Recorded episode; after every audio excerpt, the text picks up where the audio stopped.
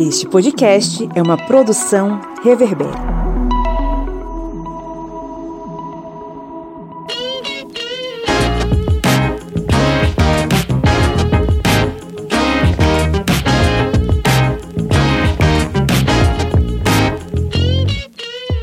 Olá, historiantes! Está entrando no ar mais um episódio do seu podcast sobre as ciências humanas. Eu sou o Pablo Magalhães o seu host nos dias bons e nos dias ruins, hoje um pouco sem voz, porque passei o dia labutando com jovens e adolescentes no ensino público das Alagoas. É, estou aqui acompanhado dele, o homem que montou um soviete na beira do Rio São Francisco e luta contra o capitalismo, seu Kleber Roberto. E aí, pessoal, beleza? É, hoje não estou lutando contra capitalismo, não, estou lutando para sobreviver nesse calor. Tá muito quente. altas temperaturas em Petrolina, Pernambuco. Meu Deus do céu. É, vai dar para economizar gás aqui, porque eu acho que eu vou botar as panelas aqui na calçada e fazer a comida à luz do, do sol. Pois é, quase isso. Bom, aqui ao meu lado, quer dizer, a alguns metros de distância, na querida terra de São Miguel dos Campos, está minha querida colega Evelyn Abreu, a mulher que vem do país Pará. Boa noite. Primeiro eu queria dizer que é um prazer voltar depois de alguns meses, finalmente deu certo. E saudações paraenses, como o Pablo já mencionou, vem de um país chamado Pará. Seja bem-vinda de volta, né? Tem um tempão que você participou da última vez, falávamos sobre educação, né? Enfim, eu acho que tá na hora da gente falar sobre o novo ensino médio, viu, dona Evelyn? Tá na hora. Eu já viu? aceito nós falarmos sobre o novo ensino médio. Tá, tá mais do que na hora. Bom, e hoje recebemos a visita ilustre de um convidado que muito nos honra com sua presença aqui.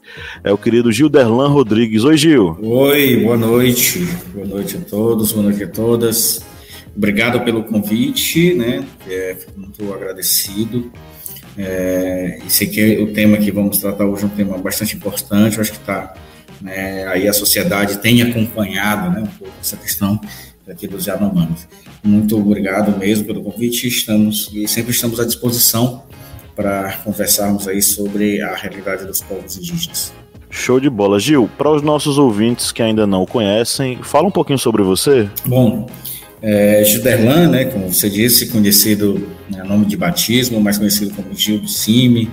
Né, o CIMI é o Conselho Indigenista Missionário, né, tem nós somos constituídos de 11 regionais no secretariado e aqui no Maranhão né, tem este regional né, que estamos caminhando para 46 anos de atuação junto aos povos indígenas.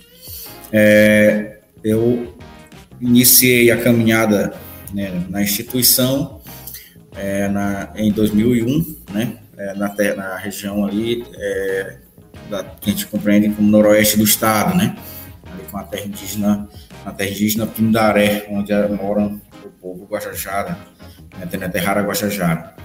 E depois, né, também minha experiência com o povo Auá, que é um povo de recente contato, né, que também está ali naquela região, acompanhando os povos Capó, que é também naquela região, da, que moram na, numa da maior terra indígena que temos aqui no estado do Maranhão, não são 513 mil hectares de floresta amazônica. E depois do tempo mudei para a região para o sudoeste do estado, né, para atuar ali junto ao povo Purucopo Gateye, né, que é chamado conhecido como Gavião, os, os Cricati e também o povo Guajajara da terra indígena Araribóia, né, mais específico ali.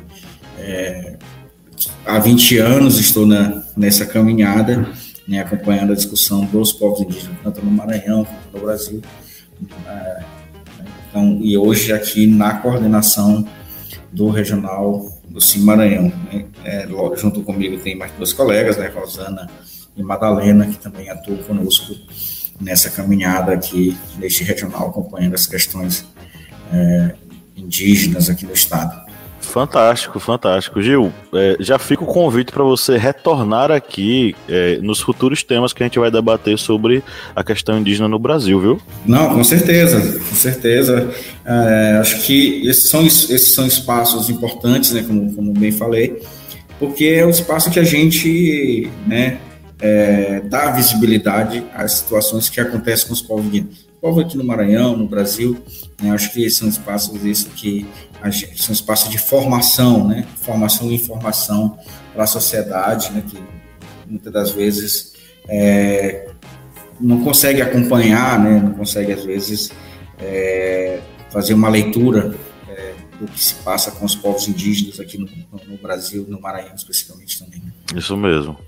Bom, antes da gente entrar no nosso conteúdo, vamos para alguns recadinhos para vocês, nossos ouvintes. Kleber Roberto, vamos lá. Os nossos ouvintes podem nos ajudar a alcançar mais pessoas, né, através dos aplicativos aí. Isso mesmo. Você pode ajudar aqui o podcast Historiante de uma forma bem simples, no aplicativo em que há solicitação para você colocar estrelas ali fazendo uma notinha, você coloca cinco estrelas. Colocando cinco estrelas nesse aplicativo, você está ajudando o podcast Historiante a ficar entre os podcasts mais indicados pela audiência e também você pode ajudar o podcast compartilhando, mandando o link do podcast para o seu grupo de WhatsApp, postando no History, seguindo o novo a nossa nova página no Instagram e assim também vendo sempre os novos podcasts que são sempre postados aqui. Enfim, você tem várias formas de ajudar aqui o podcast Historiante de forma bem simples e prática.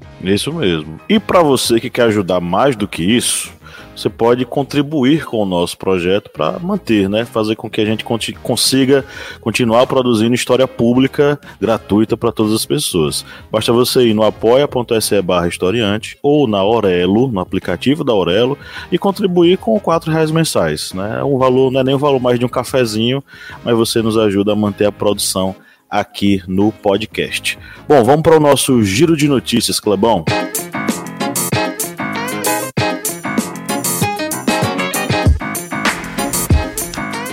Terra Yanomami é palco de tragédia humanitária, dizem especialistas. Entidades indigenistas e socioambientais denunciaram uma tragédia humanitária em curso na terra indígena Yanomami durante a audiência da Comissão Externa da Câmara de Deputados em 14 de julho de 2022. A área que ocupa partes dos estados de Roraima e Amazonas é marcada por garimpo ilegal de ouro e caceterita, violência sexual de mulheres e crianças, ameaças de morte e desestruturação dos postos de saúde. Comissão discute como retirar garimpeiros da terra Yanomami. O Senado Federal realizou nesta quarta-feira 2015, a primeira reunião da comissão encarregada de acompanhar a crise humanitária que atinge a população Yanomami no estado de Roraima, bem como fiscalizar as ações governamentais de atendimento a essas comunidades. Empresa denunciou corrupção na terra Yanomami a Bolsonaro em 2019, diz TV. Uma empresa de tráfego aéreo denunciou em 2019 suposta cobrança de propina, acharque e fraude em licitação,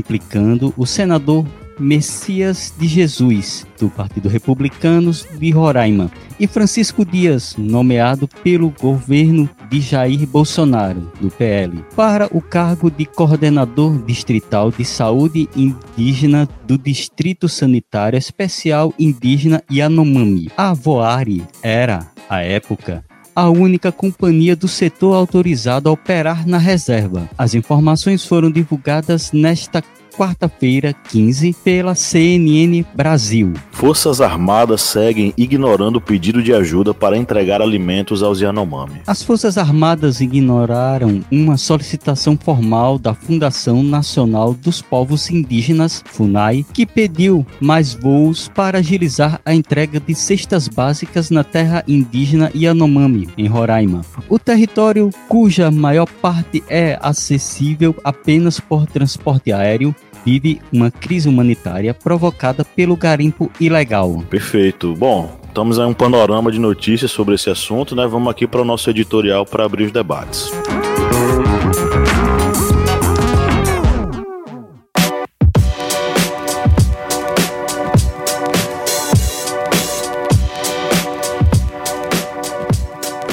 As notícias que chegam do território Yanomami em Roraima ainda são terríveis, apesar de todo um esforço para socorrer a população indígena local. Em parte, uma crise humanitária oriunda da exploração local do garimpo com toda a violência em seu entorno. Outra parte, fruto do descaso governamental com os povos tradicionais. Uma tragédia, diga-se de passagem, há muito anunciada. Ano passado, durante a audiência da Comissão Externa da Câmara dos Deputados, o geógrafo e analista do Instituto Socioambiental, ISA, Estevão Senra, apresentou dados atualizados do relatório Yanomami sob ataque. Até abril deste ano, já haviam 4 mil hectares impactados pelo garimpo ilegal dentro da terra indígena e mais de 40 pistas clandestinas a serviço de garimpeiros e narcotraficantes. Em 2021, a região registrou quase 50% dos casos de malária do país e hoje existem cerca de 3 mil crianças com déficit nutricional, segundo o Senra. Hoje, a terra Yanomami é palco de uma das maiores tragédias humanitárias que estão ocorrendo no Brasil. Os dois vetores principais dessa crise são o avanço do garimpo ilegal e a má gestão do distrito sanitário, que se entrelaçam e vão se realimentando. Apesar de anúncios de 200 milhões de reais de recursos públicos aplicados em saúde indígena, as lideranças Yanomami reclamam da falta de medicamentos e materiais básicos. Como podemos ver, essa situação não se deu por falta de aviso. Segundo a emissora CNN, uma empresa de tráfego aéreo denunciou em 2019 suposta cobrança de propina envolvendo um senador bolsonarista e um coordenador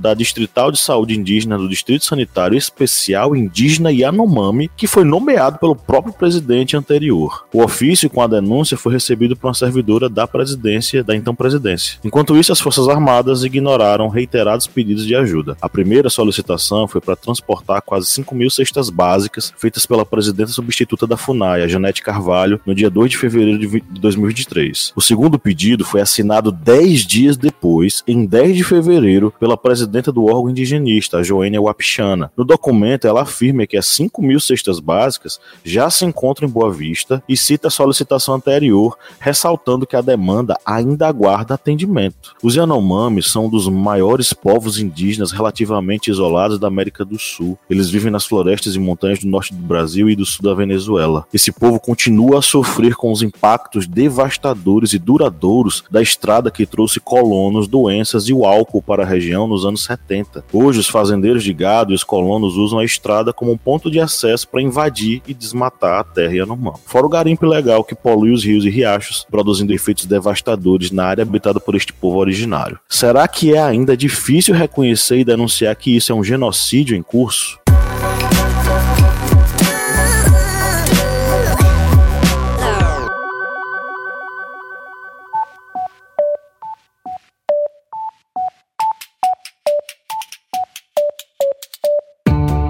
Me diga uma coisa, Lídia Verônica, qual é o melhor lugar para ouvir podcasts? O melhor lugar para ouvir podcast, para mim, é na cama. Mas para todo mundo, é o Orelo. Com certeza. Além de tudo, o Orelo nos remunera. Cada clique seu ajuda o nosso projeto a crescer. Então quer dizer que só de a pessoa ouvir, dar o play lá nos episódios, isso já nos ajuda? Nem precisa a pessoa pagar? Exatamente. Se você não pode ou não tem interesse em ser um apoiador, mas acha o nosso projeto legal, vai lá no Orelo e dá essa força pra gente.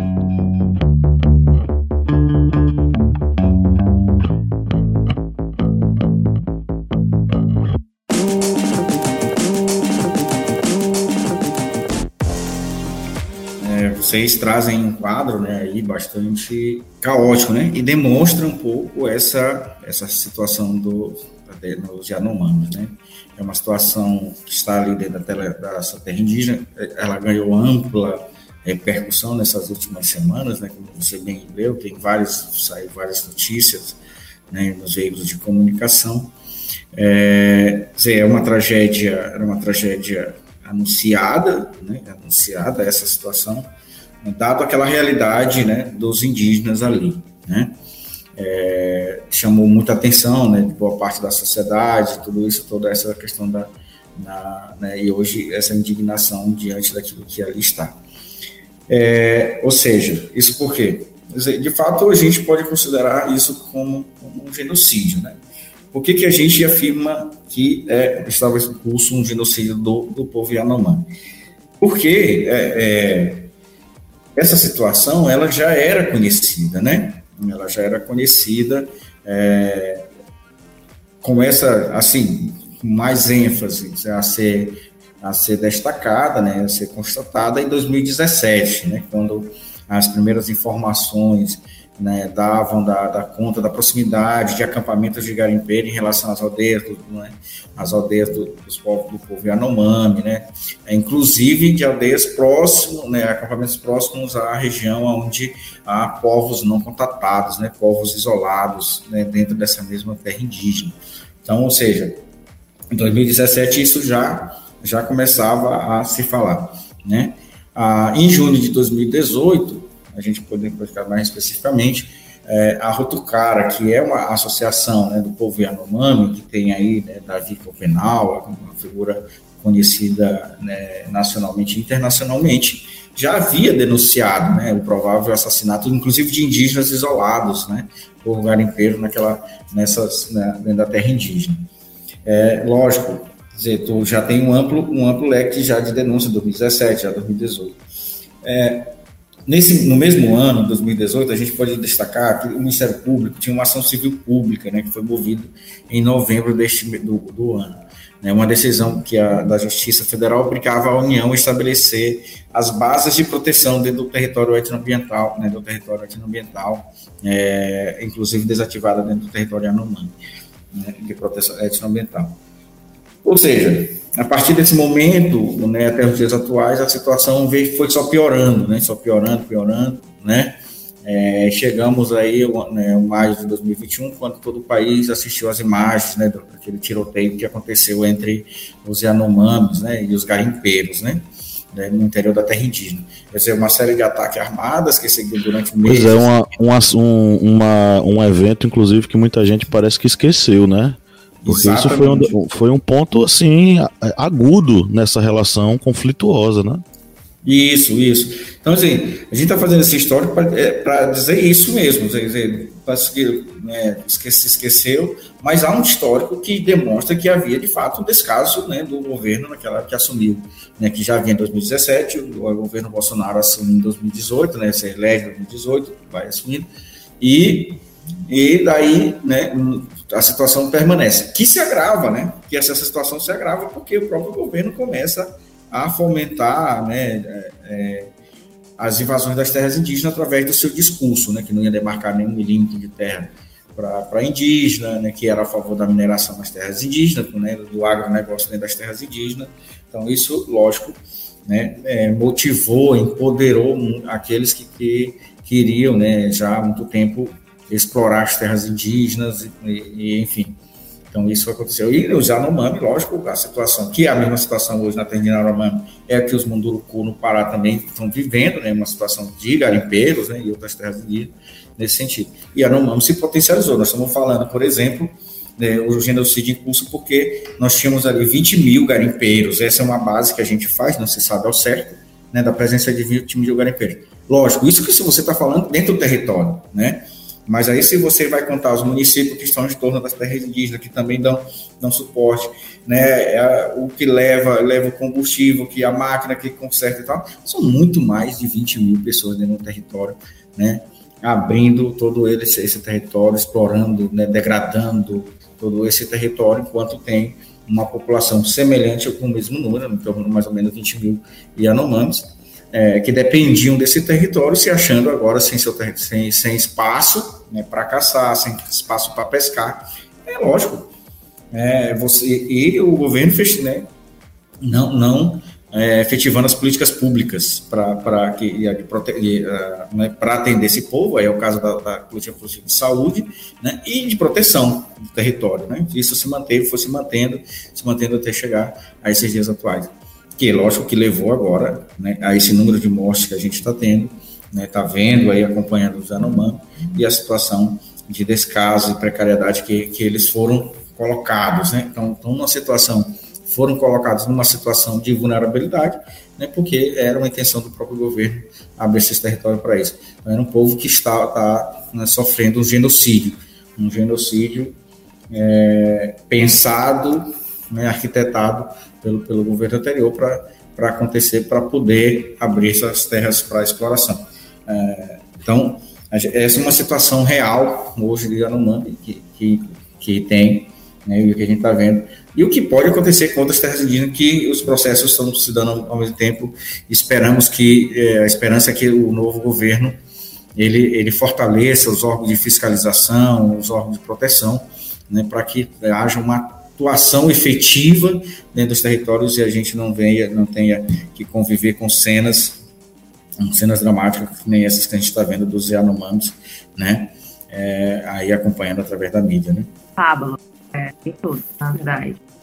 Estava pensando no seu questionamento sobre se nós poderíamos já considerar né, um, um genocídio. E aí eu recordei do, do livro do Abdias Nascimento, que é o genocídio do negro brasileiro.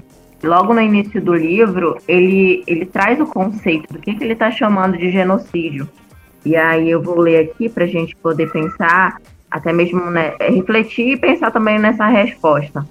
É, genocídio, recusa do direito de existência a grupos humanos inteiros, pela exterminação de seus indivíduos, desintegração de suas instituições políticas, sociais, culturais, linguísticas e de seus sentimentos nacionais e religiosos. Então, quando tu trazes esse, essa, essas várias matérias né, para gente é, sobre o caso dos Yanomami, a gente percebe que o que acontece agora, que ganha visibilidade é, nas últimas semanas, é algo previsível, é algo que na verdade já acontecia. Então, quando a gente percebe que há uma recusa uh, de uma assistência efetiva, seja no, no, em questões de saúde, como questões básicas que estão sendo privados, mas também por uma questão da, sua, da relação dos povos indígenas com o próprio território. Porque justamente isso, a questão indígena ela é uma questão de território, de cultura, de identidade, das relações que são construídas ali. Então, a partir do momento que o, que o garimpo ilegal ele, é, ele se intensifica e ele vai desencadeando em outros problemas também daqueles próprios povos com a, com a terra, por exemplo.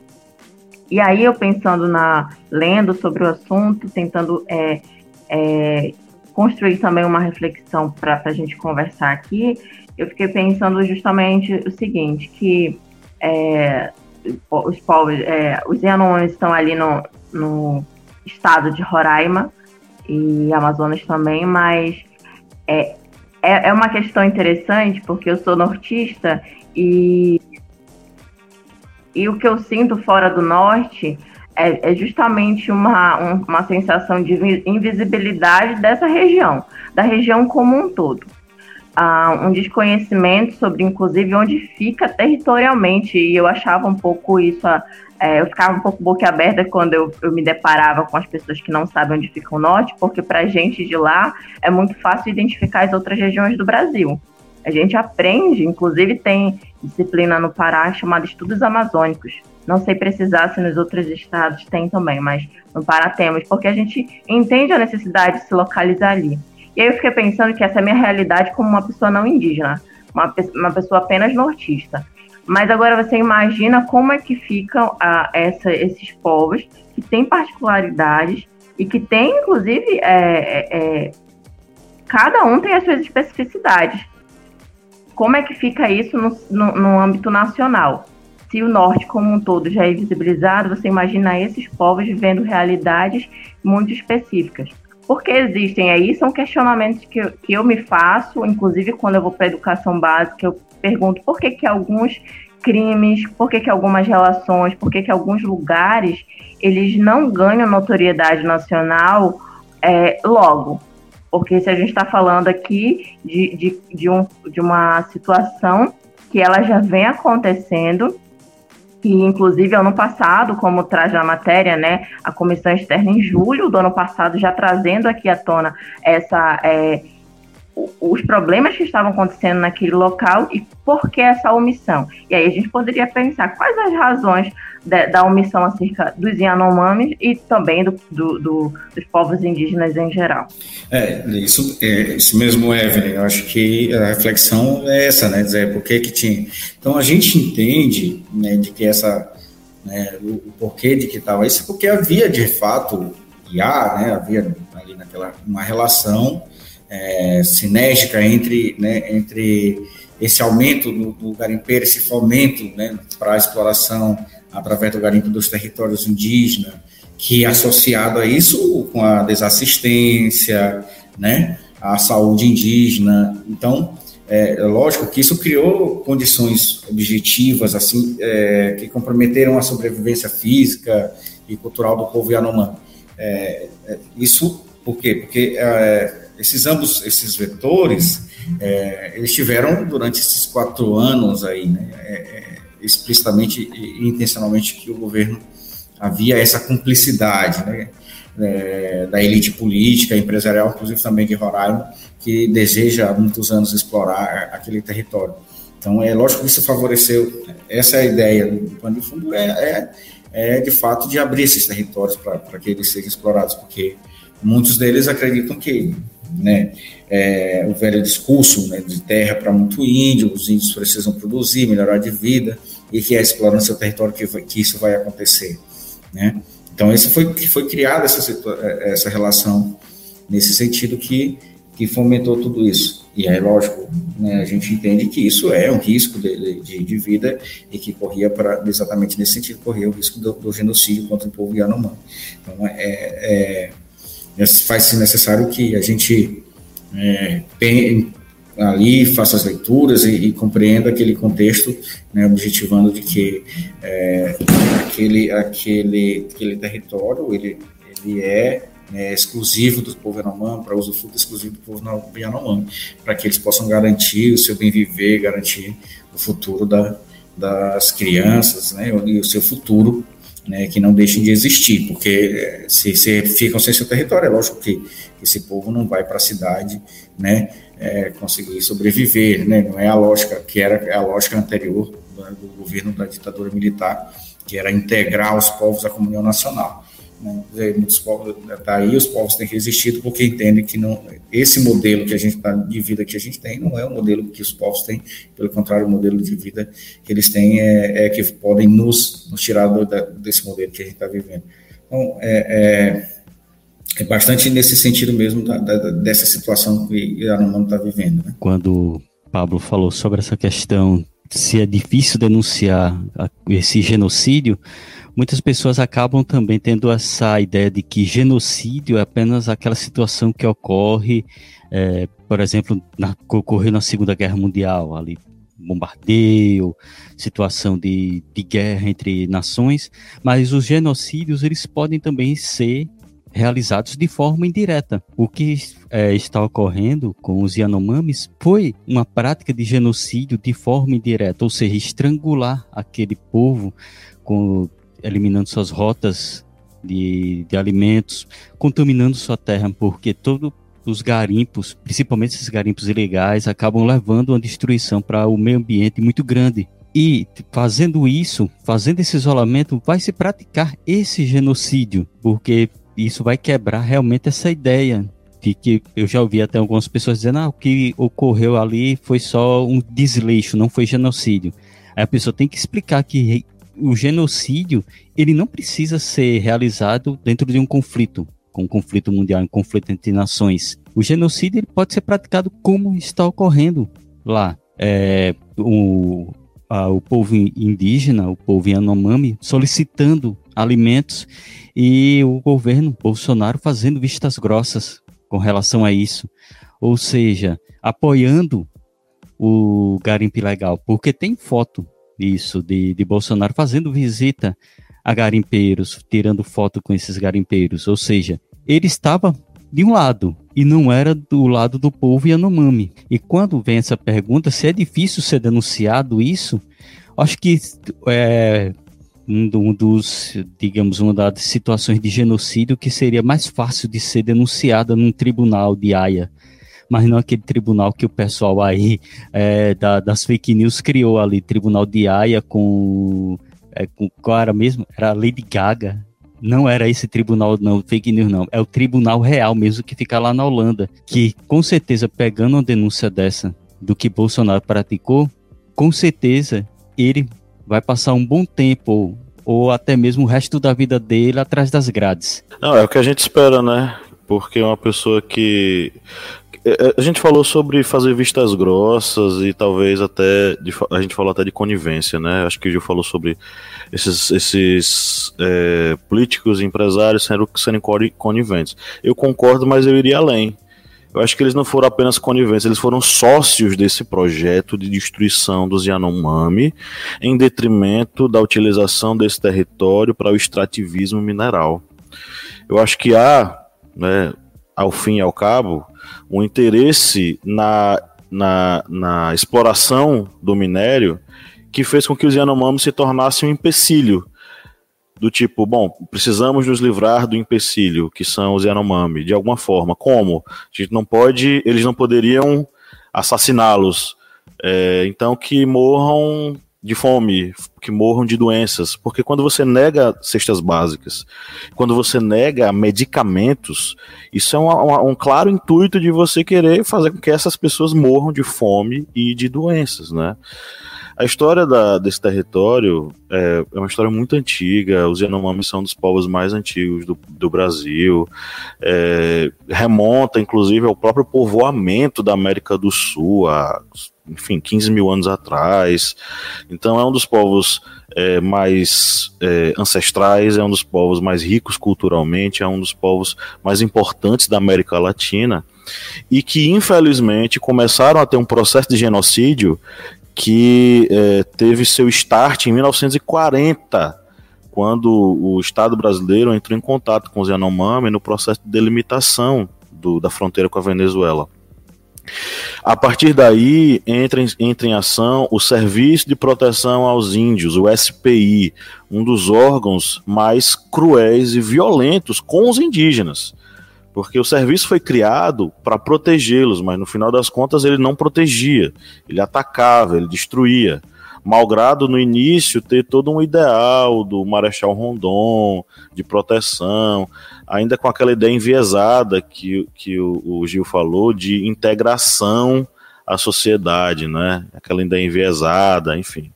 É, o Serviço de Proteção aos Índios cometeu as maiores atrocidades. E elas não foram necessariamente a apenas a violência direta, mas a, o, o, fato de levar doenças que os brancos tinham, levar para os, para os indígenas, como a sarampo, como gripe, resultando na morte de vários e vários Yanomami. Né? Então, é um genocídio que já vem de muito tempo. É um genocídio que se intensifica na década de 70 com a ditadura militar e a construção de uma estrada cortando a Amazônia, né, que a gente conhece hoje como Transamazônica, que vai levar pessoas de outras regiões para aquela região para explorar. Enfim, os impactos são os mais variados possíveis. Até a própria introdução do álcool no dia a dia dos indígenas, que é uma introdução feita pelos brancos que vão lá para destruir. Né?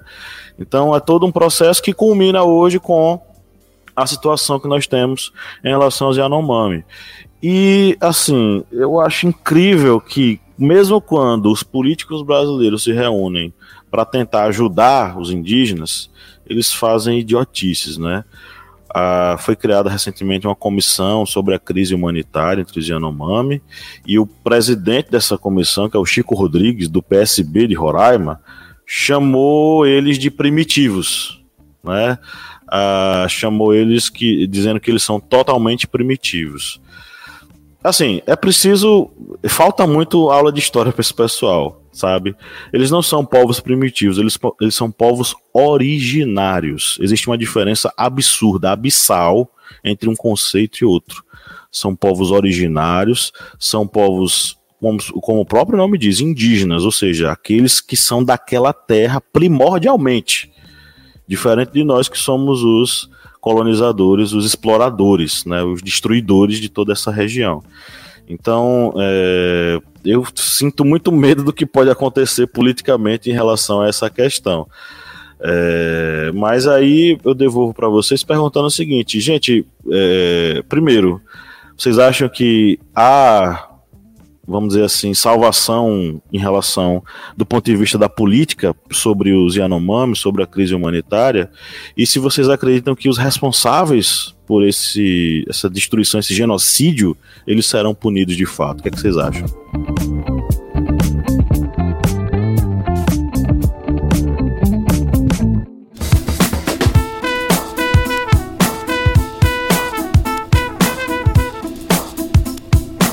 Bom, quem curte e acompanha o historiante pode nos ajudar a manter o projeto, não é mesmo, seu Kleber? Isso mesmo. Você pode ajudar o historiante de uma forma bem fácil. E faz como? Vai lá no nosso Apoia-se. O link é apoia.se barra historiante. E além de estar contribuindo com o portal Historiante, você também vai ter uma série de vantagens, como fazer parte do nosso grupo secreto no Facebook, fazer parte também do sorteio mensal de livros. Olha só quantas vantagens para você. E tudo isso a partir, olha só, de quatro reais. Que não dá nem para pagar meio litro de gasolina nesse ano agora de 2022. É tão pouco para você, mas é muito aqui para o historiante. Vá lá no nosso Apoia-se e contribua. É isso aí, o link tá na descrição desse episódio.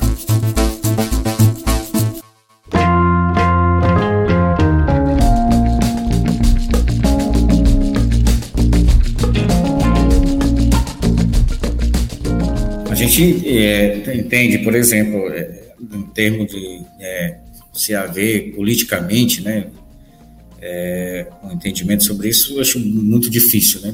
mesmo é, no atual contexto que a gente vive de mudança de governo, mas a gente tem dentro do próprio Congresso, né, muitos deputados que é, eles eles são a favor da, da exploração dos territórios, né?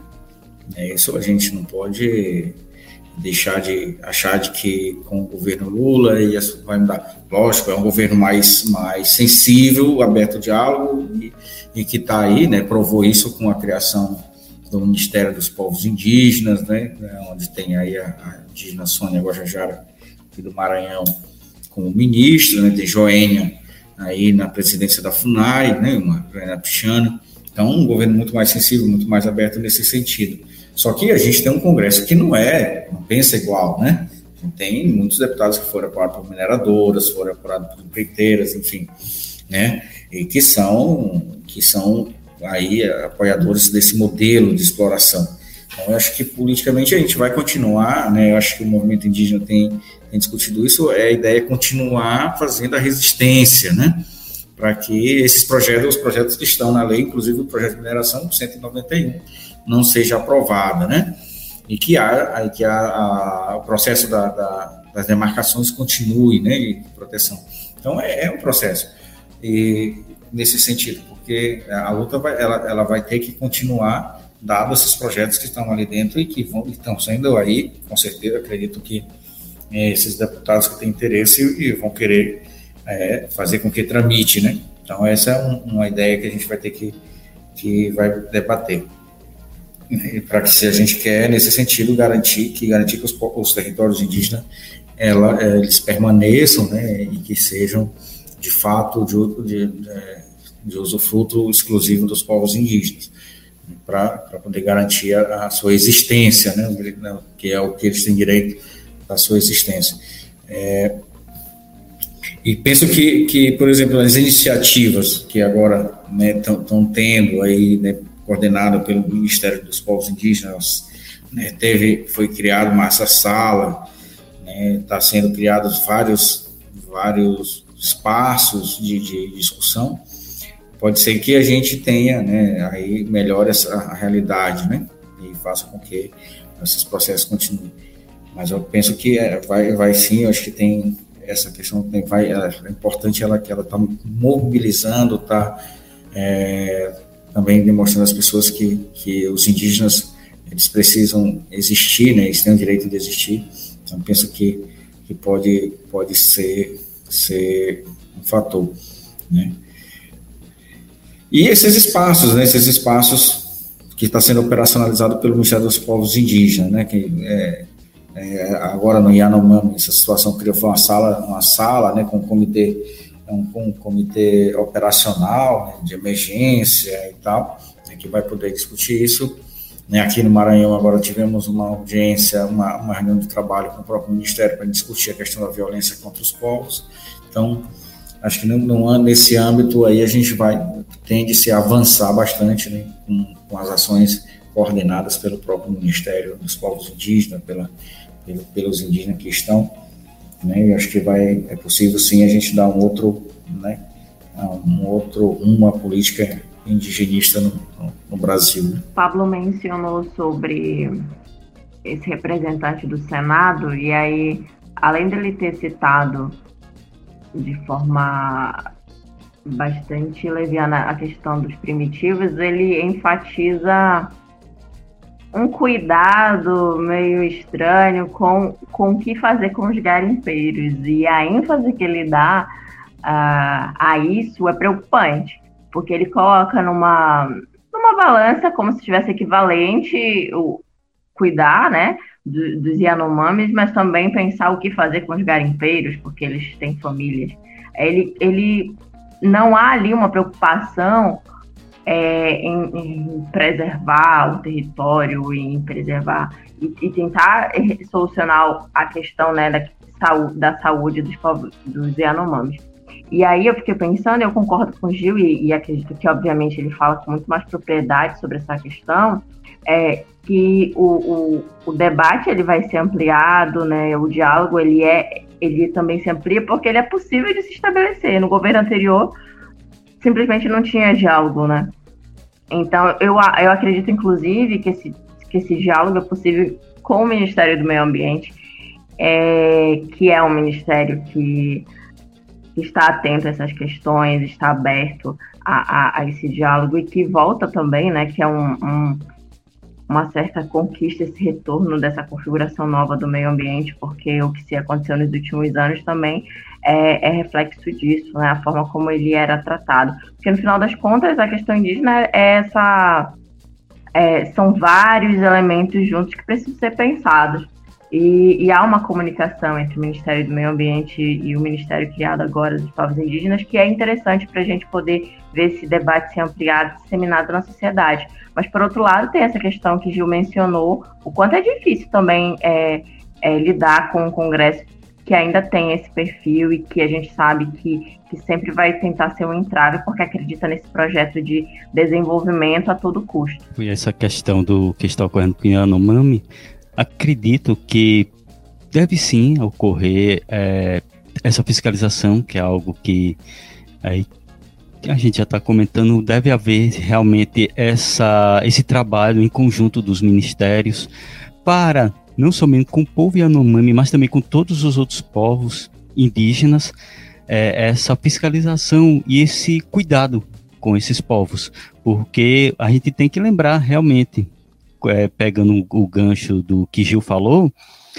é, a gente tem que ter essa, esse cuidado, é, porque o Ricardo Salles, ele saiu, ele realmente saiu do ministério. Ele virou é, deputado. E tem muitos outros deputados lá da bancada BBB, da bancada, no caso, do Boi, que quer passar a boiada. E eles vão insistir, ainda vão continuar insistindo nisso. Eles vão continuar a insistir em querer algum projeto para impedir demarcações, para expandir áreas de cultivo sob o pretexto de que precisa plantar mais soja, precisa plantar é, mais cana-de-açúcar e precisa é, ter mais pasto para boi. Ou seja, tem que ter cuidado, porque aí isso ainda vai ocorrer.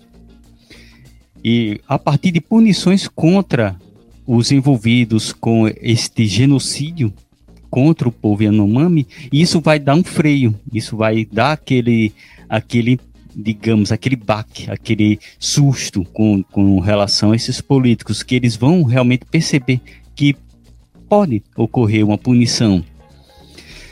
E outro ponto que é, a gente está comentando aqui, que até é algo que é interessante, é que dentro desta situação que está ocorrendo com os Yanomamis, a gente vê que as Forças Armadas, elas ainda ainda ficaram com esse freio com relação ao assistência. Como a gente viu aqui em um artigo da, do Brasil de Fato, em que ele fala que as Forças Armadas seguem ignorando o pedido de ajuda para entregar alimentos aos Yanomamis.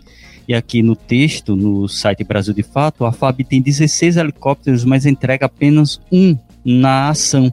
E a FUNAI e a, Defense, a DPU é, dizem que o reforço logístico é imprescindível por causa das questões de deslocamento aéreo. E isso é algo que é necessário, esse apoio das Forças Armadas. E a gente ainda vê que ali, com essa situação que está sendo aqui denunciado no site Brasil de Fato, a gente percebe que ainda tem esse entrave dessa política da extrema-direita, infelizmente inserida dentro das Forças Armadas. E aqui, só para encerrar essa pequena fala aqui, pegando aqui o gancho é, que Evelyn falou aqui, viu, Evelyn? Esse deputado que a gente está comentando aqui, que é o, o Chico Rodrigues, aqui segundo o site aqui do g1.globo.com, vem falando que ele é eleito senador por Roraima em 2018. Chico Rodrigues do PSB foi escolhido na quarta-feira 15 como presidente da comissão temporária externa para acompanhar a situação dos Yanomamis no Senado. Esse que falou sobre a questão dos do povo indígena Yanomami ser um povo primitivo. E só lembrando que esse Chico Rodrigues é aquele que tem a cueca grande, recheada, né? Porque nessa é mesma reportagem. O dinheiro nas nessa, cuecas. Nessa mesma reportagem diz que ele ficou em evidência nacional em outubro de 2020 após ser flagrado com 33 mil reais na cueca. É realmente uma pessoa que, além de estudar, precisa ser também é, o pessoal ficar de olho no querer estar tá ali levando nos bolsos e na cueca. Justamente. Oh, eu só queria lembrar para os ouvintes que aqui no podcast a gente postou, uh, isso foi no dia 31 de janeiro, um episódio especial chamado Estado dos Yanomami, esse podcast foi uma produção da nossa colega Bia Siqueira, que é formada em Ciências Sociais pela Universidade Federal do Vale de São Francisco. Ela produziu esse podcast para o concurso Ações Públicas para o Enfrentamento das Desigualdades de Gênero e Raça, Experiências Subnacionais, Nacionais e Internacionais. Foi um evento realizado em parceria com a Associação Nacional do Ensino e Pesquisa do Campo de Públicas, a ANEPCP é, do Observatório das Desigualdades da Fundação João Pinheiro, Observatório das Desigualdades da Universidade Federal do Rio Grande do Norte e a Fundação TID Setúbal com apoio da Ação Brasileira do Combate às, de Combate às Desigualdades, é, a ABCD.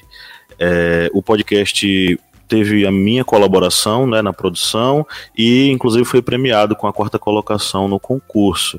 Esse episódio é um registro documental sobre a questão Yanomami e traz informações fundamentais. É, apesar de ele ter sido postado em 2021, ele é, continua sendo muito atual. Então fica o convite para que vocês que estão nos ouvindo, logo depois desse episódio, dêem uma passadinha lá no nosso feed e escutem o Estado dos Yanomami, uma produção de Bia Siqueira em parceria aqui com o Historiante, tá? Vocês não vão perder é, por ouvir, cada minuto ali vale a pena.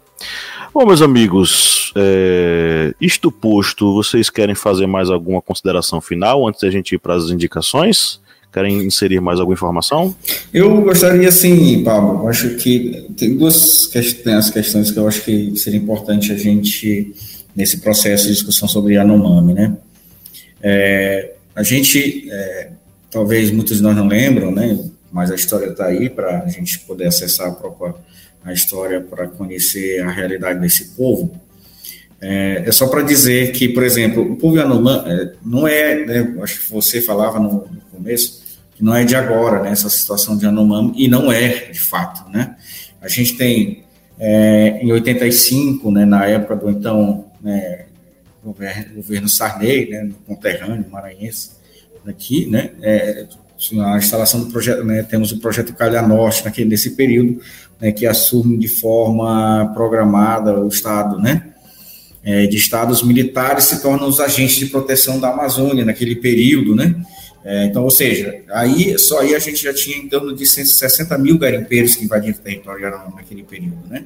né? E aí as situações semelhantes a essas, né? De estupro, assassinatos, incêndio, destruição, contaminação das águas, malária, tuberculose, a fome, miséria, extermínio, enfim, várias outras situações estão aí né, é, documentadas aí no processo histórico né, desse povo que já vem sofrendo há muito desse tempo. É, então, aí, nesse sentido, né, é, é, a gente tem uma intensa repercussão nesse período, toda essa situação, né, é, dos Yanomamis, né, é, e aí a gente tem né, principalmente a questão da, da, dessa vulnerabilidade, o Yanomami 92, né, na época do, ainda do então né, governo, é, presidente Collor, né, um, é, se decidiu demarcar a terra de Yanomami nesse período, né, é, ou seja, depois de uma repercussão nacional, internacionalmente, é, se toma essa decisão, essa decisão de, de demarcar em 92, né, a terra indígena São Yanomami.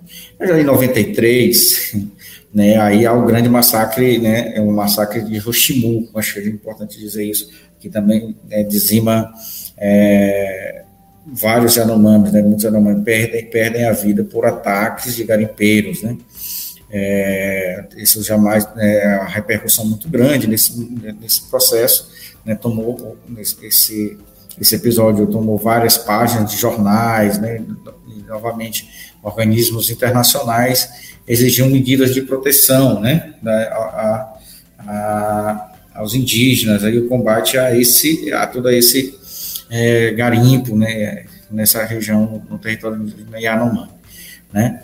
Então, ou seja, a gente traz esses elementos históricos aqui para dizer esse povo tem sofrido, né? Tem sofrido, tem sofrido com, com a questão da presença de garimpeiros dentro do seu território, né? É, e dizer e aqui a gente quer dizer que tinha que ser, Yanomami é, não pode ser só hoje, né? É, nem ontem, mas é, é para todas as décadas, é para o futuro. É, acho que é, ali é um povo que, que todos nós não indígenas, né, na sociedade brasileira, a gente tem, deve olhar para eles e, e sentir aquela dor que, que eles estão sentindo, a dor, a dor do extermínio, né, a, dor, a dor do genocídio.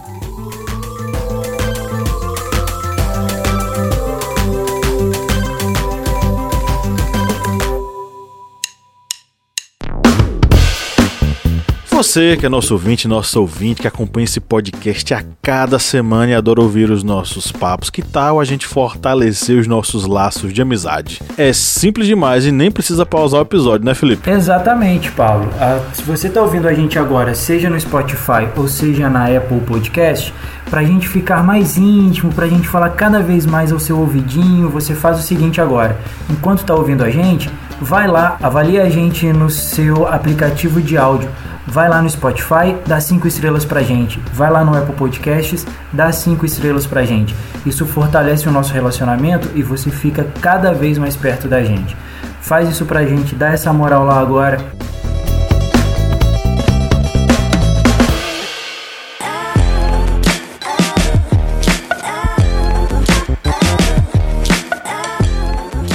Ouvintes que nos acompanharam até agora, agora é a nossa área de indicações, é o momento em que a gente faz uma curadoria legal, especial para você que nos acompanha. A gente vai falar aqui, né, indicar o que, é que a gente anda ouvindo, vendo, escutando, lendo, né? Enfim, tudo aquilo que a gente está acompanhando e que seria legal sugerir para vocês. Obviamente que essas indicações elas são uma, um oferecimento aos nossos queridos e queridas apoiadores e apoiadoras, porque sem eles esse podcast não existiria, né, Cleber Roberto? Isso mesmo. Essa área de indicações, que é uma área muito requisitada, o pessoal gosta muito aqui de acompanhar o que nós indicamos aqui é um oferecimento aos apoiadores do historiante, pessoas que fazem uma pequena, singela contribuição e acreditam aqui no portal Historiante, com nossos podcasts, redes sociais, ou seja, com vários locais onde é, difundimos conhecimento. E nós mandamos aqui um singelo abraço e muitos agradecimentos para Tiago Vitor Vieira Aranha, que é novo apoiador, André Araújo de Souza, que também é uma nova apoiadora, e Flávio José dos Santos, que a gente chama aqui carinhosamente de apoiador número um, porque é um dos nossos primeiros apoiadores, está sempre aqui presente com muitos comentários interessantes para o historiante. Quando tudo ainda era mato, né? É, quando tudo aqui era um terreno baldio aqui e só tinha mato. E os apoiadores do historiante não só têm essa vantagem de ter o nome citado aqui no podcast. Os apoiadores do historiante eles vão ter uma série de vantagens. Fazer parte, por exemplo, do nosso grupo, do nosso grupo de recompensas. que vai fazer parte do sorteio mensal de livros. Também tem acesso ao nosso grupo no Telegram, acesso aos nossos podcasts secretos. E também vai ter acesso e descontos em vários cursos que são oferecidos pelo historiante. Pablo até pode comentar, né, que o apoiador, os apoiadores do historiante já têm acesso a um um dos nossos cursos, que é o curso Isso da mesmo. ditadura militar. Ditadura Militar, os anos de chumbo no Brasil. Os apoiadores já podem ter acesso, é só entrar lá no grupo secreto.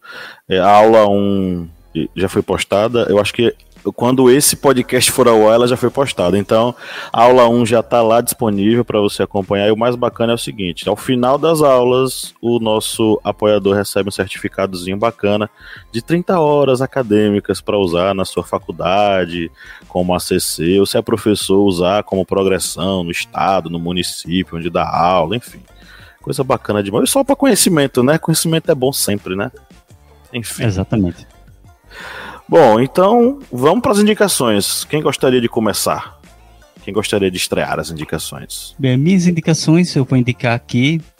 É, eu vou indicar um vídeo que a gente tem no nosso canal no YouTube. É um canal que tá assim meio de férias, mas vai vir coisa boa nele. Que tem bastante material, muito conteúdo muito interessante no nosso canal no YouTube, a TV Historiante.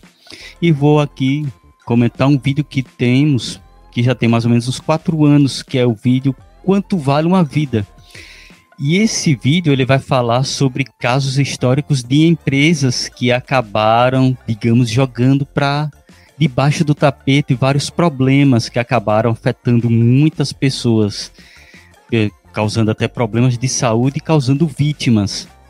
Isso aqui, esse vídeo vale também como um complemento para o que está ocorrendo nos Estados Unidos, porque nessa semana que estamos fazendo essa gravação desse podcast, sobre o, o povo indígena Yanomami, nos Estados Unidos eles estão com o problema do descarrilamento em Ohio de um trem com produtos altamente tóxicos, produtos químicos que causou incêndio e causou vários problemas tanto no meio ambiente como estão indicando pesquisadores que pode causar problemas para a população, um problema causado por empresas com visão apenas capitalista de sobrecarregar trens com produtos químicos e se tiver um acidente que o meio ambiente se vire.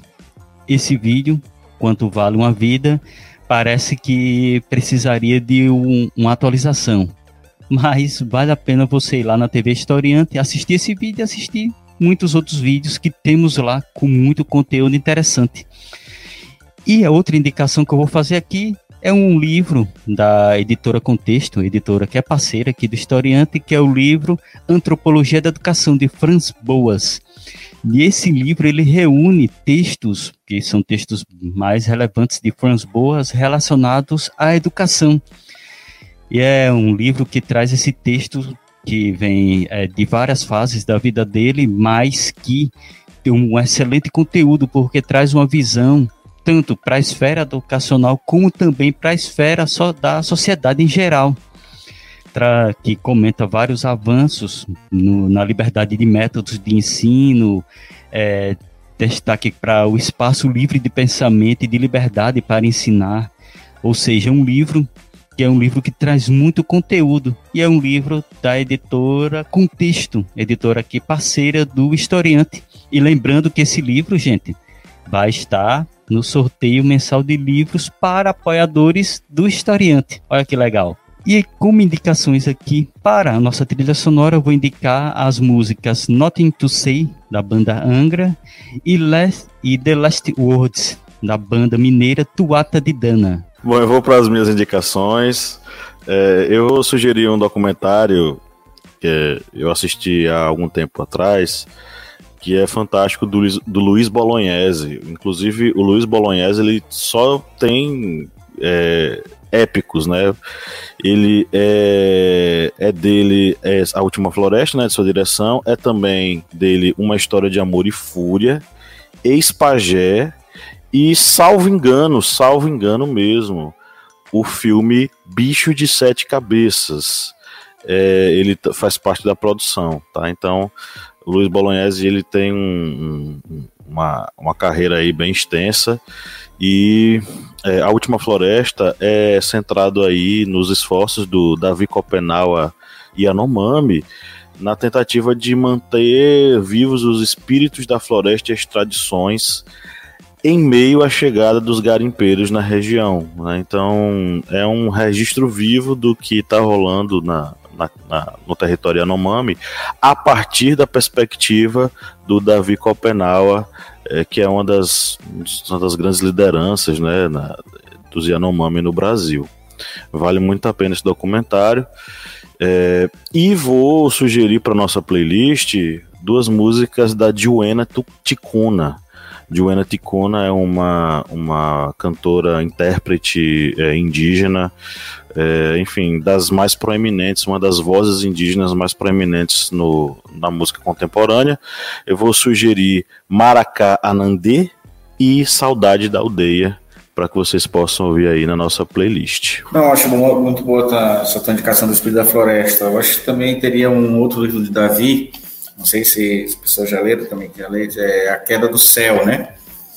É, ele traz também um pouco o relato da, dessa do próprio Davi, né? Do próprio Davi, é, que revela um pouco essa riqueza, né? Da, entre as lutas dos povos da floresta, enfim Acho que é um dos primeiros livros desse, foi em 2015 que foi lançado, mas é um livro muito interessante de ler e chama A Queda do Céu.